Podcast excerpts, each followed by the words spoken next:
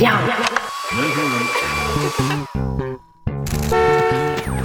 剧剧剧场。Du théâtre。来扬声器，听样剧场的声音。亲爱的观众朋友们，大家晚上好。呃，我是话剧九人的制作人夏提，非常欢迎各位观众朋友前来参与我们今天的话剧九人双编剧对谈的活动。庭前是我们话剧九人民国知识分子系列的收官制作，那也会在今年的十二月再次回到上海，回到样剧场。那这一系列的作品，就我们这个民国知识分子这一系列的作品呢，由五部作品组成。除了庭前外，我们四张机、春逝、双平记、对称性破缺都已经和上海的观众见过面了。那我们这五部作品中有四部都是由编剧叶子琳和朱红璇合作完成的。过去几年，两位编剧分居在国内海外，以故事对话、以文字共鸣，在一次次默契的配合与挑战切磋并存的创作过程中，共同点亮了这些由九人故事最初的星火。这次活动呢，我们也特别邀请到了两位编剧，然后和大家一起共话我们民国知识分子系列的创作支持、故事内外，也为庭前的精彩看点、笔下天地做出预告。那接下来就有请我们两位编剧，有请编剧叶子霖，有请编剧朱红璇。大家好，我是话剧九人的编剧和导演朱红璇。啊，大家好，我是话剧九人的编剧叶子霖。那个子霖刚才问我说，我们应该怎么介绍自己？然后我们也没有编出更多的内容啊啊！今天非常辛苦大家跑这么老远过来参加这个活动。然后我们手里面拿的这个卡片呢，是之前我们宣发团队整理了一下，大家事先在公众号啊、微博呀，就是留言的所有的问题。然后他们也大概精简了一下，我们就呃以这些问题作为我们一会儿对谈的一个一个大纲吧。我们先聊一聊，然后中间有可能因为昨天叶子琳非常紧张的问我说，我们要不要先对一遍？我们就是所有的问题的回答是不是一样的？然后我们就对了一个问题，发现我们的记忆完全不一样。呃，对，就是我们的就我好像被删除了一些记忆。对，但我觉得可能我们在没有对过稿的情况下比较有趣啊，所以呢，我们确实就就没怎么对过啊。然后一会儿如果聊到有一些地方，我们我们的回答有很大的出入，大家就把它当做今天这个对谈的趣味性的一部分啊。好，然后问题提纲啊。第一个问题是，两位编剧因何结缘？又是什么时候决定共同开始剧本创作的？那紫菱，你先来吧。嗯，因为朱红璇刚刚今天下午的时候才去查了我们的 email，啊，查到了我们是什么时候结缘的，所以我们还是交给他。怎么回事啊？这个问题可以这样直接抛回来吗？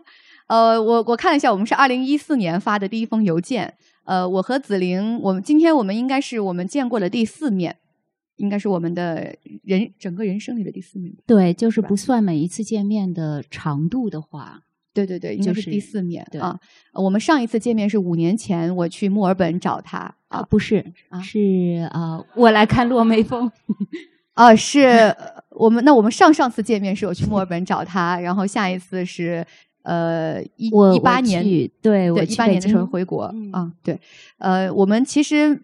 很长时间就是认识了以后都没有见过面。最早呢，其实是因为我曾经做过一个公众号啊，我们做一些时事评论啊，一些散文随笔什么的。然后叶子霖看到了我们的公众号，给我们投过稿。我呢是当时我们那个公众号的编辑之一啊，我在我们的公邮里面收到了一封来自澳大利亚的邮件。我觉得，哎呀，没有，那个时候是在洛杉矶。啊，啊，我我觉得我们找今天的活动真是好玩的。这真是一个有趣的对谈。好的，那个时候他在洛杉矶。对，然后我我当时觉得，呃，就是他给我投的那个稿，觉得写的非常的好，然后也很，呃，因为那那个时候我也很年轻啊，就是二零一四年的时候，九年前嘛。那个时候我们还是还是很容易，就是会被文字里面细腻的情感触动，并且因此就觉得这个人是我的灵魂好友啊。那个时候因为很年轻嘛，所以我们就成为了笔友啊。我们就是以笔友的身份认识的，然后成为了网友。呃，对，然后成为了网友。然后再后来应该是二零一六年的时候，呃，我当时在写一个剧本，然后那个时候我知道说子霖是在做影视编剧。啊，我想那他会有比较丰富的编剧的经验，是不是可以帮我看一下我的剧本有什么问题？所以一六年的时候，他开始给我提一些建议。但那个时候我们还没有开始一起写。然后呃，对，然后我们后来就开始共同创作。呃，但是其实被大家知道的，我们第一个共同创作的戏是一九年的《四张机》啊。之前其实我们已经在一起写过一些剧本了。然后《四张机》开始也是我们第一次开始做民国题材嘛。对，嗯。然后为什么开始决定共同做剧本的创作？其实核心还是因为我们彼此都比较认同吧。这一点我没有记错吧？没有，完全没有。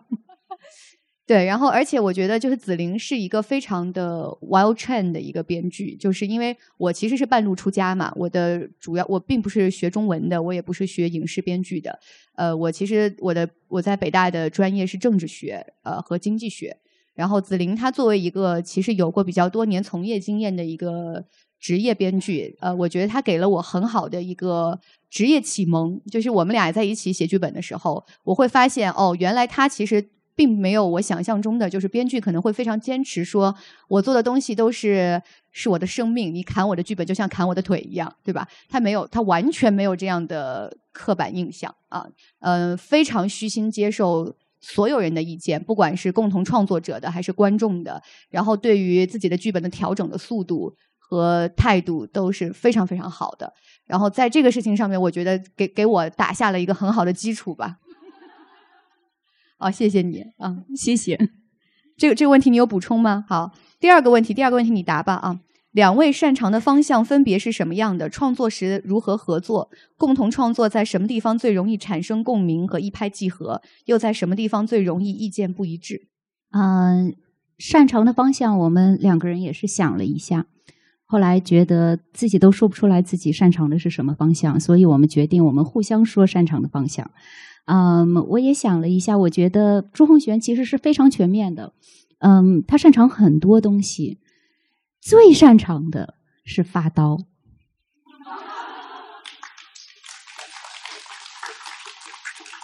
也没有吧？也，对吧？好啊，你接着说。啊，创作时的合作，因为我们是长途，就是一直都是在网上面比较。那那叫做那叫做异地，异地也不叫长途吧？异地创作，异地创作啊，所以其实每一步都很不一样，每一步的合作方式都很不一样。啊，四张机是我们从一开始灵感的时有灵感的时候就一起对出来的，然后呃，一直都。到最后就是先是灵感，然后走大纲，然后走人物，初稿一本非常非常差的初稿，啊，然后之后一遍一遍的修改，就是我改一遍他改一遍，我改一遍他改一遍，所以四张机可能是我们两个人写的，我最分不出来哪一句是谁写的一一部，对，啊，然后之后是之后其实是对破，我们两个人一起首先做的是对破。对对破是我们列好了大纲以后，然后呃我写一部分，他写一部分，然后我们互相改对方的那一部分。接着是双屏记，双屏记的时候，实际上是呃洪璇先有了先有了一个故事。然后他很兴奋的把故事告诉给我听。我那个时候其实都还没有特别的说，我一定会加入这一个写作。啊，后来是红学邀请我进入了这个写作的时候，所以啊，当时的主线人物和第一幕和第二幕，红璇都已经写好了，然后初稿写好了，最少是。然后我加入进去了以后，我们继续往下创作的。再接下来就是庭前了。嗯嗯，庭前差不多。是我们有构思，有很长一段时间的构思，但是没有动笔。动笔是在双屏上演了之后，然后因为对郎世尧有了感情，对，所以啊，开始写庭前。这样，庭前也是我们一起拉的大纲，然后之后写的。但是啊，中间庭前实际上红轩的。主线是红雪，是，所以每一次的创作的合作，很具体的东西都不是特别一样。但是我们两个人的合作有一个好，就是不太怕改对方的东西，对，也不怕对方改我们自己的东西，对，这一点啊是所有合作中间的一个共性吧。嗯，我觉得呃是这样，我的 MBTI 是 ENTJ，呃，叶子玲的 MBTI 是 ENFP，快乐小狗啊。然后我我们俩特别大的一个区别就是，我比较在意逻辑啊，它是不是一个自洽的、结构严密的对，大概是这样吧。我会会磨的比较多一点。然后紫菱的风格是她的感受性和想象力特别的强，所以我常常会遇到，比如说如果这个地方我直觉知道这里不行，但是我不知道它应该是什么的时候，我就会把这个问题丢给叶子菱说：“来，给我八个方案 之类的。”哈，他就是他比较飞。他会很飞啊！你你你给他一个空，说来你填这个空，他能给出你很多种完全不一样的空。虽然里面可能会有七个我觉得特别的狗血，我说这肯定不行，但是他会很强有力的会给你有一个启发啊！我觉得这是特别好的一个一个互补吧。谢谢你，你需要讲一下合作方式吗？没有，其实主要就是我们的创作，因为其实这个问题之前也有观众有问到过哈，就是说双编剧，因为大家可能会觉得编剧会视如己出，我自己的写的文字是不可以被撼动的，但我们俩不是这样一个风格啊，这是我们在合作之初就奠定好的一个伦理，就是呃，你合作做一个作品，这个作品不要去神化它，也不要去过于私人化的去去看待它，你这个东西最终是要见观众的。所以你在见观众之前，你先得先过得了我们自己这一关。所以的合作伙伴提出的任何的意见，只要它是有道理的，我们肯定是要改的。对对对，尤其是编剧，因为编剧和写小说还不太一样。小说是个更私人的东西，但是编剧它一定是除了我们的本子以外，后面的二度创作，然后嗯，所有的有很多很多的创作者会加入到其中来，观众也是创作者创作的一个很重要的部分。所以不存在着一个你是很私人的东西，就看我的腿这样，那我的腿也得太多了。对对，而且其实就是大家也知道，剧场艺术嘛，它涉及到很多的部门。就比如说我们其实呃好就好在，比如说我们现在剧团，其实大家各个部门之间的沟通比较没有障碍，所以我们其实，在编剧创作的时候，也考虑的因素会更综合一些。举个例子，哎，这个地方抢装时间来不及，那我这个人物没有办法这么快上场。他既然上不了场，那么我就需要把他的出场顺序往后调一调，然后这个人物之间的结构或者台词的密度之类的，你就会去根据技术部门上面的一些要求去做一些配合。啊，就是这是编剧这个工作，编剧和作者最大的差别吧。作者是我我手写我心百分之一百就这样可以，但是编剧一定要考虑到跟各个部门的一个配合，所以它是一个综合的艺术啊。我觉得在这一点上，我们俩就是呃剧剧场伦理比较清晰啊，没有没有达成过，没有产生过任何的矛盾啊。呃，我们之间可能会发生矛盾的地方，我好像主要是因为你脱稿，是吧？对，我是拖延症，然后这一位的非拖延症也太强了。所以就是就是他很很担心我的拖延，所以会在 deadline 之前设很多小的 deadline。对，但是我确实是需要被鞭策的。然后呃，他很懂鞭策的方法，都是被你磨练出来的啊。对，就是我们可能还是就我我是 ENTJ 嘛啊，我是大 J 啊，所以我会觉得什么一个东西怎么能脱稿呢？你这个按理来说，如果你说这个月的十号应该要交稿，那这个月的一号你就应该已经写出来一部分了吧？对吧？然后这个月的五号，它就应该有一个版本了吧？对吧？我可能会进行过程上的管理。然后我说什么？怎么能九号晚上才开始写呢？我就抓狂啊！就是我们俩可能会有会有很强烈的在 P 和 J 之间的这种差别，这个可能是我们比较大的矛盾。但是我觉得这几年叶子林已经就是对吧？已经被被我磨练的 比较好。对我，我找了很多的借口，然后现在我已经知道有很多的借口是不能找的。好，然后我们第三个问题啊，民国宇宙的故事是怎么诞生的？又为什么终止在庭前？终止这个词儿很有意思啊。先说它的诞生吧。诞生是诞生这个事儿，我们俩的记忆就出现了偏差。那么接下来以叶子林的为准，你先说一下四张机的诞生吧。呃，四张机当时我们的初衷是好好来吵一架，嗯，是我的我的理解。然后，嗯，当时实际上是我们的上一部作品的中间的间隔的过程当中，我们有聊到一些事情。那个时候是很。就到处聊，就是我们自己聊自己的想法呀，或者是，嗯，就特别随意的聊。聊的时候就发现，其实现在吵架是一件很不容易的事情。然后呢，我们就想，我们就来写一部剧，好好的炒一下。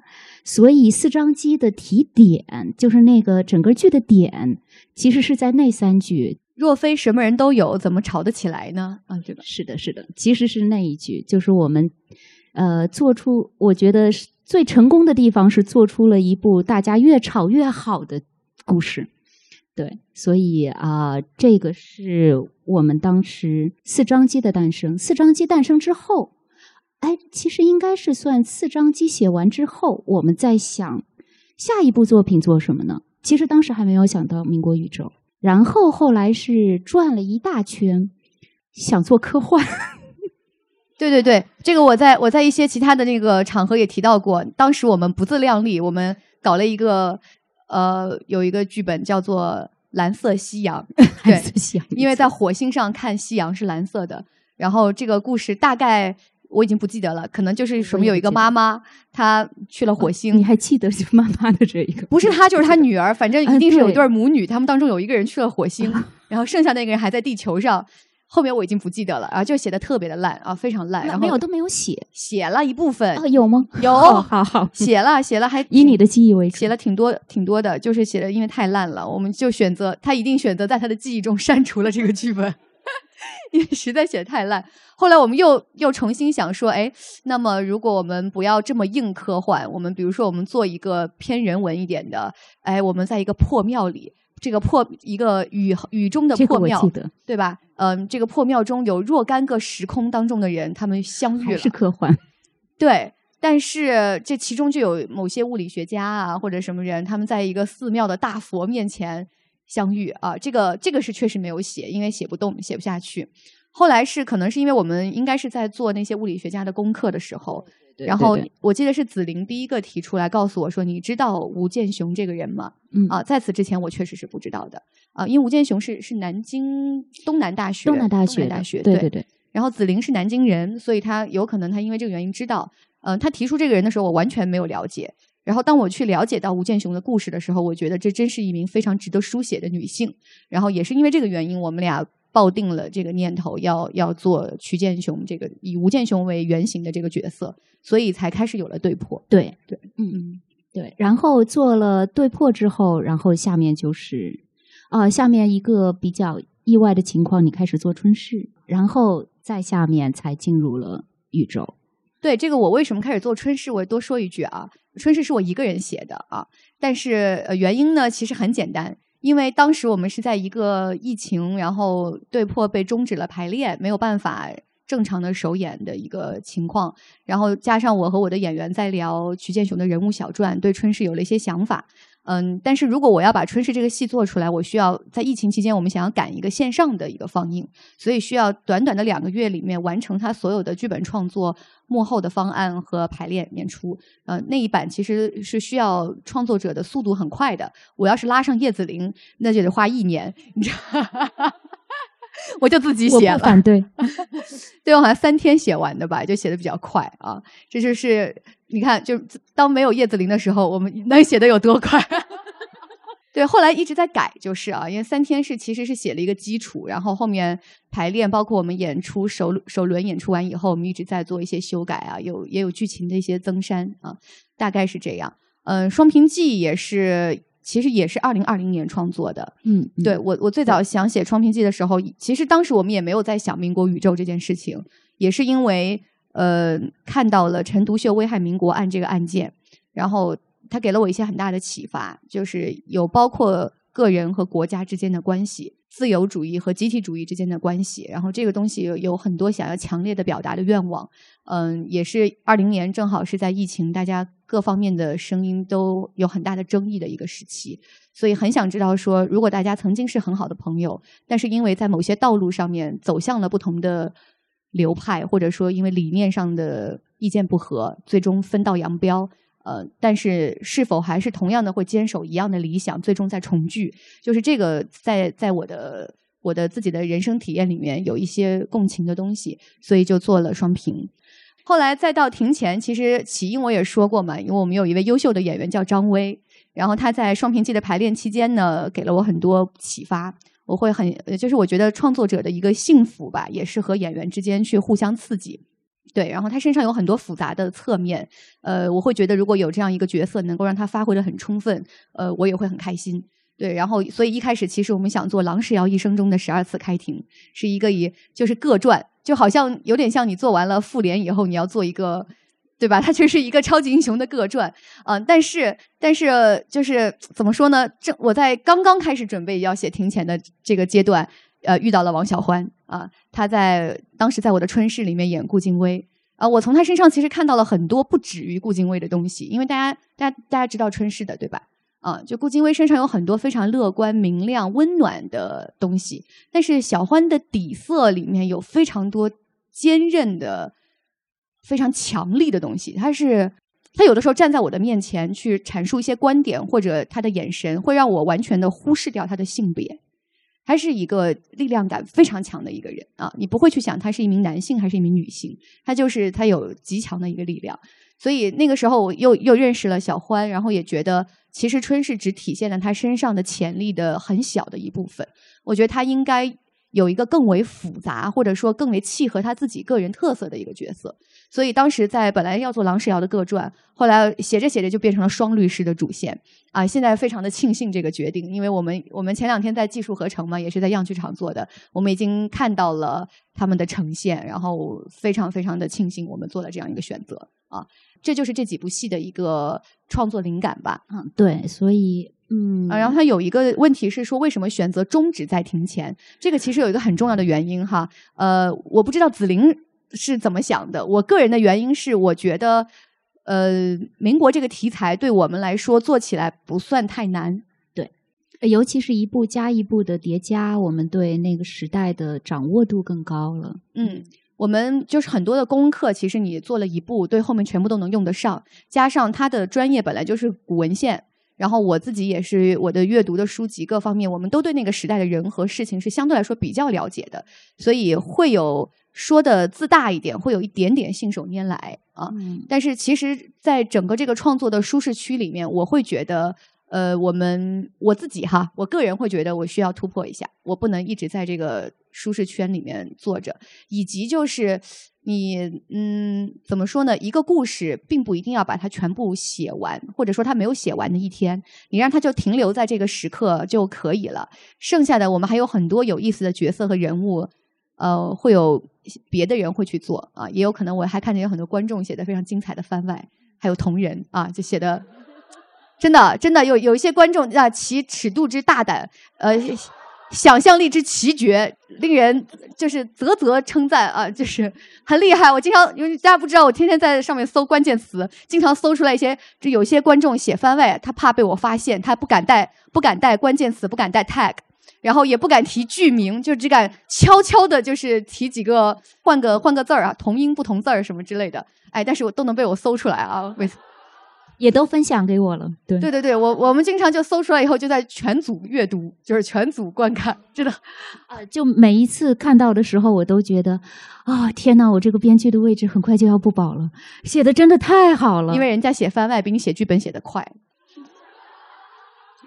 对，就是很很精彩啊！那你会觉得有一些故事并不完全一定要由编剧去全部写完它，或者说你一直停留在一个熟人嘛。因为说实话，民国宇宙这些人物创作到庭前为止，我们就已经写完了。而这些人对我们来讲，不仅仅是我们笔下的人物，他们像是我们的老朋友。我们的老朋友们，他们会在这个宇宙里面自己生活下去，他们会有很多和观众观众的解读也好，大家的想象也好，赋予的情感也好，会给他们有他们的生命。然后我们要去开启一个新的篇章啊，这是创作者应该要要舍得断舍离的一个东西。这是我自己的一个想法，我也不知道啊，你有觉得很遗憾吗？啊、没有，我的想法基本上和你比较一致，而且我觉得这些人物他其实他的生命力就在他会选择自己的结局，他会他会有他自己的路，他会遇见他自己的朋友，所以我们的工作基本上到此为止了。嗯，昨天我们还在聊。聊一个很有很有趣的话题，说，呃，我们是不是在创作的时候会先有主题？然后我们俩想了一下，说，嗯，好像写四张机的时候会有一点，很确定的知道我们想表达什么。再往后，其实我们更多的东西还是集中在情节和人物的塑造上。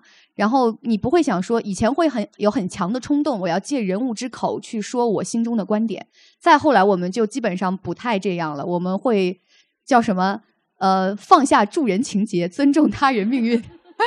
我们是要尊重角色命运，就是真的有的时候角色的命运是由角色去选择的，呃，也有一部分会有演员身上的个人特质去赋予，会由他们的人物关系去决定。编剧不应该去干预特别多，对吧？没错，对对，有个度的问题。好吧，这个问题就算我们回答完毕了。好，下一个问题，要不你念一下？创作者的每部作品都像孩子一样珍贵。那么，想问问两位编剧老师，在曾经删掉的片段中，有没有自己最不舍得的一段呢？嗯，昨天就删了好几段。对，昨天，对，呃，删掉的每一段，在删掉的时候都是非常不舍得的，啊，但是在上演了以后都是忘掉了。我我记不得有哪一段最舍不得了。我来念一段昨天刚删的。因为你们肯定不会再看见，他连一点零版本都不会看见，对，是就是昨天现删的啊。那个如果需要捂他的嘴，你给我个提示哈。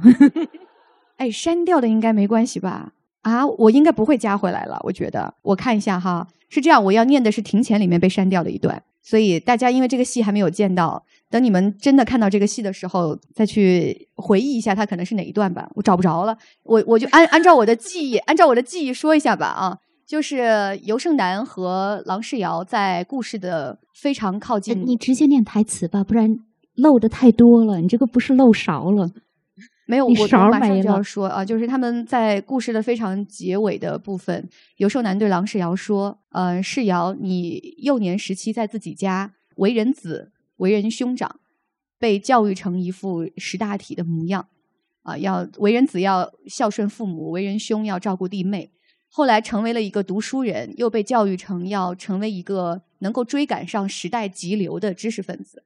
再后来走到了社会，又需要去经营一段完备的婚姻，给家人以体面的生活，呃，挣得一份进取的事业。啊，我希望有一天你不用再责难自己，也不用太照顾他人，只去过自己想要的生活。郎世尧说：“你过上这样的生活了吗？”尤胜男说：“我没有放弃过努力。”郎世尧说：“那我也会。”尤胜男说：“一言为定。”啊，就是这样一段对话啊。至于它会出现在哪里，它是因为什么原因产生的，大家可以看戏的时候才知道。但是因为种种原因吧，这段对话我们删掉了啊。但我因为特别舍不得，要不就今天再念完。那迄今为止，这是我最舍不得的一段，因为昨天才删，念了就算演了啊。好，第五个问题啊，九人的作品往往有丰富的内涵。想问问两位老师，在创作《民国知识分子》系列时，更多是先确定一个问题，在创作过程中慢慢发生、慢慢生发更多的问题，最后长出一部完整的作品，还是在创作之初就构思好想要探索的大部分问题，在逐步往框架里填充血肉？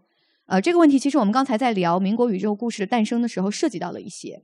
啊，我稍微补充一点点，就是我们刚才说了，之前可能四张机的时候还是会有主题先行，但是越往后你其实越明白说要从一个剧的故事的核心冲突出发，然后去完成人物的塑造，这个才是一个编剧的本职的工作啊，就是并不是说要用表达去冲昏自己的头脑啊，嗯，但是一定要讲讲私人体验呢，呃，可能。我们在呃四张机和早年的作品吧，可能还是会更多一点。后面到了双屏，到了对破，会在这方面会比较克制，就是在呃是个人的表达，还是一个剧作的完整程度上面，我们自己私人的东西会克制一些。嗯，到了庭前，对我个人可能是一个触底反弹啊，因为呃在去年之后，想要表达的东西会更加的无法压制住啊，我也会觉得。嗯，有的时候可能编剧的使命是编剧的使命，公民的使命也是公民的使命。呃，我除了是一个编剧，是一个创作者，我还是一个社会的一个人，所以有的时候也会有一些表达东西会比以前有更加旺盛的决心，嗯，更加坚定一点。对，所以其实，在庭前的时候，会有很多私人的表达在里面。但我相信，因为我们现在是更为相比起我们最早的作品来说，我们现在是更为成熟的创作者了。所以，如何在做到充分的自由表达，但是同时又能够把这个故事讲得更好，以及能够跟大家更好的产生共鸣这一点上，应该做的还可以吧？嗯，对，因为有中间有一次我们在写的时候，啊，我记得洪璇有一句话叫。我写到庭前才知道究竟应该怎么去写四张机了。对，是这样一个我们自己的一个成长的历程。而且我觉得双编剧有一个很好的地方，在于大家会互相审视对方写的东西。呃，我对叶子霖，因为叶子霖是个 F 啊，就是作为一个 F，他真的很容易被感受力驱使。啊，我我就经常有的时候会说，我说叶子霖，你又在夹带私货。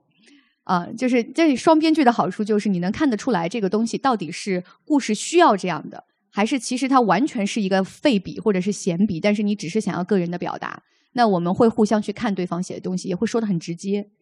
嗯，对，这个就是我们合作的模式。第六题，那你来。嗯，作为女性创作者，在创作过程中遇到过怎样的瓶颈或者挫折，又是怎样克服的？自身的女性感悟如何有意的融入作品中？嗯，瓶颈或挫折，呃，作为女性创作者，我很幸运的一点是，我并没有在和合作，就是比如说，如果我是一个编剧，然后我可能和一位。不太能够理解女性处境的导演去合作，那有可能我们会。工作的比较痛苦嘛，但是因为我是自己自编自导，所以这方面就还好。然后他作为编剧，他的导演是我，所以 可能从这也还好。嗯，对，从这个角度来说，我们是互相非常能够理解到你为什么会有这样的出发点，或者女性人物的塑造为什么我们不想要这个方向而想要那个方向，这一点上来说，我们是比较有共识的，所以没有太遇到过这方面的挫折。女性的感悟如何有意的融入作品当中？哎，这个问题要不你先答。啊，我觉得是希望我们的每一个人物都可以得到尊重。嗯，所以作为编剧去写他们的时候，每一个人物会尽量的不让他功能化，因为希望他们是活的人，嗯，有平等的人格。这是我作为女性创作者，我认为在我的创作中，我最希望要。表达的那个部分，嗯，然后如果举具体的例子来说，就是其实，呃，四张记的故事我们讲过很多遍嘛，就是马水仙一开始没有这个人，嗯，对，对吧？写的是她的军阀丈夫，对，嗯，后来我们觉得说，为什么手中握有权力的人就一定是一名男性？嗯，啊，为什么不能是一名女性呢？啊，就是那他的姨太太带着兵或者拿着枪，这也是一名握有权力的女性啊，就是调整。后来还有什么？啊，就水仙，我们我再多说一句，后来因为一点零的版本就只有他闯进去，但是后来二点零的版本，我们就啊，我我们说的那个二点零不一定是剧场里面的二点零哈，就是我们写的那个二点零的版本，呃，就已经把水仙更加加入加入到了第四幕和第五幕，让它成为了一个更加完整的一一条线，给了他更多的故事。对，所以呃，就比如说水仙，我们是这样创作的。举个例子啊，就比如说呃，他说的那个什么闯进来，其实想说的是原先的水仙大闹教员会议室啊。原先的版本里面，他闹完了就走了，就完成了他的任务啊，让三位男教授更加的团结，完成了他的完成了他的功能，他就走了。然后后来呃，在不断的调整的过程中，我们让他在那个校门口停留了更长的时间，而且和古贤啊和呃鲁师傅之间又发生了更多的对话啊，还有跟隋教授探讨了一下清华的重要性啊，就是这些都是在后来不断的创作中赋予这个人身上的特点。对对对，就是他除了是一名妖艳的姨太太，他同时。他有自己的一个性格，然后他也有自己来到这里的初衷，要为他儿子争取一个什么样的东西。然后在古贤走的时候，他也会出于自己的处境，会体谅一名年轻的姑娘，要送她一路。还是很善良的人，在当时不去想任何的事情的时候，在当时他会做出一个很善良的选择。对，就是举个例子吧，啊，后后面其实，在春逝就不说了，春逝是两位女主角嘛，啊。我哎对哎这个很有趣，我我一定要说一下，你是不是不知道这个故事？呃，春逝呢写的是一位性格比较像呃直来直去的，哎，就像我这样，就比较直来直去，然后要求非常严格、非常自律的一名年轻女性，和她和比她年长一些，然后说话嗲嗲的，是嗯。那个对吧？性格看起来要比他好很多，呃，很热情，很开朗，然后说话嗲嗲的一名更年长的女性之间的故事。我这个我这个剧本刚写出来的时候，我团队里的人都问我说：“这写的是你和叶子玲吗？” 我从来没有问过你这个问题，因为。不是，确实不是啊，肯定不是的啊。但是很很很奇怪的联想哈，就是这个故事我没跟你讲过啊，就是我忘了是夏老师还是谁问的，说说这是你和叶子琳吗？我想了想啊，好像你要对号入座，有那么一点点相似的地方啊，但其实不是啊。但是春逝里面也为什么不是？哎呀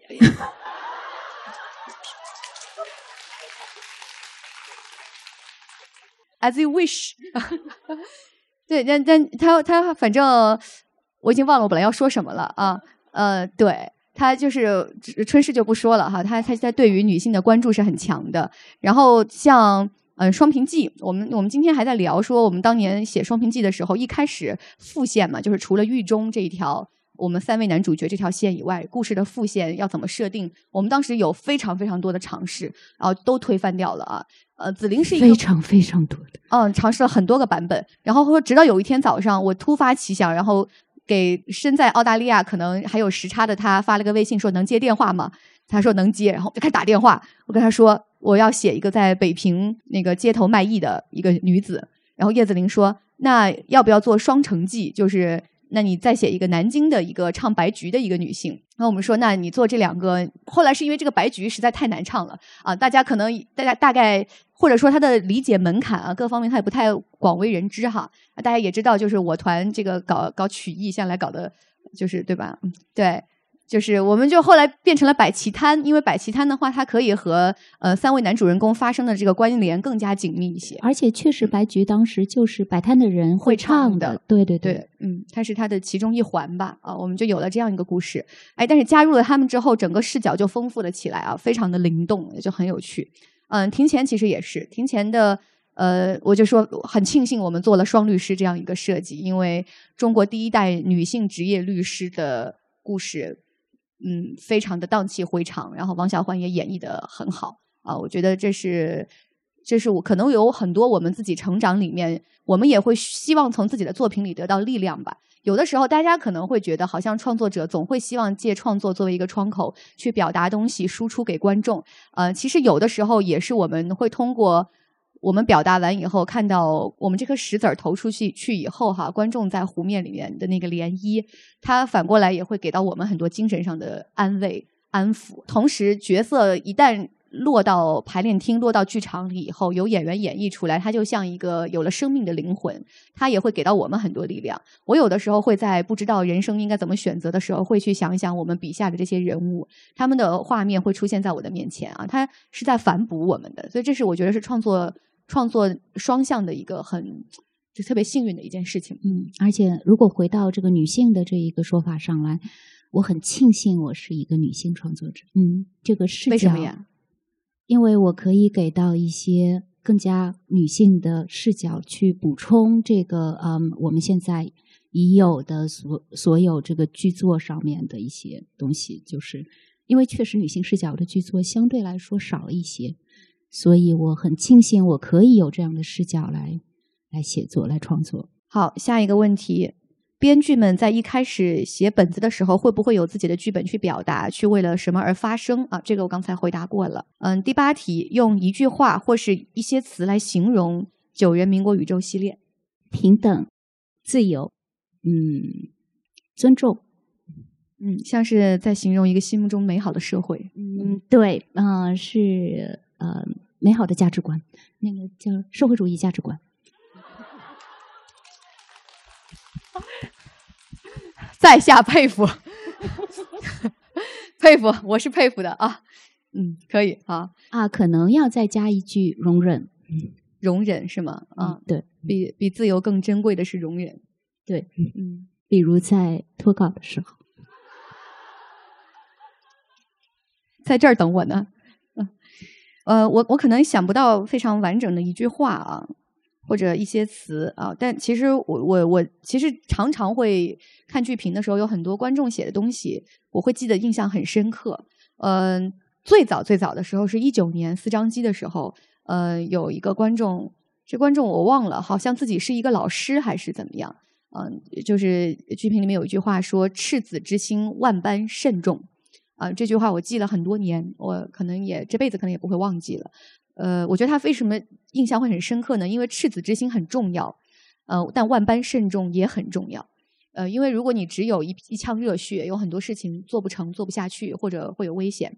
但是你万般慎重，会给你提两个醒：第一，你要对生命力有基本的保全；第二，你要对方式方法要精雕细琢，要对，即使是赤子之心做出来的东西，就不代表它能够有豁免的权利。你仍然是要去把它做得很精良、很认真，它才是一个你值得去交付的一个东西，并不是说你有情怀就够了，你还是要万般慎重。所以这句话我记了很长的时间啊。呃，我觉得我们可能一直都是在。整个剧团里面，大家也都是在践行这样一件事情，然后也希望我们的今天我们两个人在聊这件事情，说说 ambition，然后与呃子玲问我说你的 ambition 是什么？我说我我就我他现问的嘛，然后我就我也没有想好，然后想仔细想了想，觉得说如果有一天哈，就是呃很多年以后，可能我们这个剧团或者说我们的作品已经从世界上消亡掉了。但是很多年以后的人再回忆起来，二零一几年到二零，我也不知道哈。Hopefully 是三几年、四几年，最好不要是到二零二几年。对，那可能是就回忆这三四十年的时候，会说 OK，在那样一个在中国那样一个阶段里面，有过一个叫话剧九人的剧团，他们做过这样这样的一些作品。嗯，他曾经影响过我啊，然后有可能被我们影响过的。一个两个人会在他们的人生的重要关口会做出一些更为正确的决定啊，那那我我们都会觉得是一个很死而无憾的事情，就是这是创作者最大的幸福吧？就因为我们应该也不会挣到什么钱了这辈子啊，就是 感觉不太可能，对，也不会挣到什么钱，对，然后也不会有也不会有别的什么东西，就是对我们而言，如果是为了挣钱，我们都不会坐在这里啊，就是。呃，我是辞掉了我自己的工作过来的嘛。然后紫菱在我对紫菱在我们剧团做编剧，从来没有要过一分钱的。我每年都在问他，我说今年的结算出来了，呃，编剧费用给你打，他都会说，我什么都不要，我只要能够继续在九人写东西。这真的其实是我的荣幸，真的是我的荣幸。对，然后已经是，然后这位朋友回国哈，五年没有回国了，回来以后第一件事情去问制作人说，在哪里我可以买到周边？就是我我我非常庆幸我还有渠道可以买到周边。然后我说你拿不行吗？你拿就好了，你你买周边，你一个一分钱编剧费没有要过的人哈，你在这里买周边就就很有趣啊。就我我会觉得就是对对我们来讲。最大的安慰吧，就是如果这个作品可以有一些有对，不是我们说的影响力，不是说我们要建立一个宏伟的蓝图或者什么，是他能一个人影响一个人，一个人再影响一个人。然后我们昨天也在，我们今天也在说说呃呃，当然这个比这个比喻很自大啊，大家可以忽略掉自大的那一部分。就是说，我们和莎士比亚最大的差别在于，他的作品是可以广为流传，是。几乎是没有门槛的，而很显然，我们的作品是有门槛的。很显然，我们不太可能会成为一个非常大众的、能够家喻户晓的剧团啊。我们应该是不会这样的。但是，又很值得庆幸的是，我们的观众是会有影响力的观众，因为我们的观众是可以拥有这样的智识和志趣去影响别人的观众。所以也就是在一定的程度上，呃，我们的观众和我们剧团应该都是一样，希望用一棵树去撼动另一棵树的人，就就还挺好的。好，然后最后一个问题，新剧目有什么计划或构思？嗯，先先问问你吧。我希望做一个特别有力量的音乐剧，这这个是私人私人爱好，我自己个人比较喜欢音乐剧。哎，我跟你说，但是而且从来没有写过歌词。哦，所以我需要，嗯，需要一个机会。你看，就是我们这种从来没有写过歌词的编剧，特别想做音乐剧；然后我们团队里那些唱歌跑调的演员，特别想演音乐剧。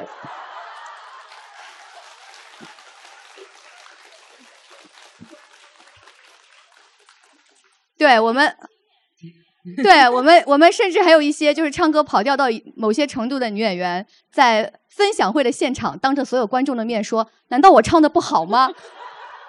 然后观众就说：“让他唱，你知道吧？”就是哎，我也觉得很骑虎难下啊，我也不能欺骗我自己的耳朵啊。就是你看我们这个团队就这个风格啊，真是我说做一个导演不是你们就不要你们就不要给中国音乐剧雪上加霜了，好吧？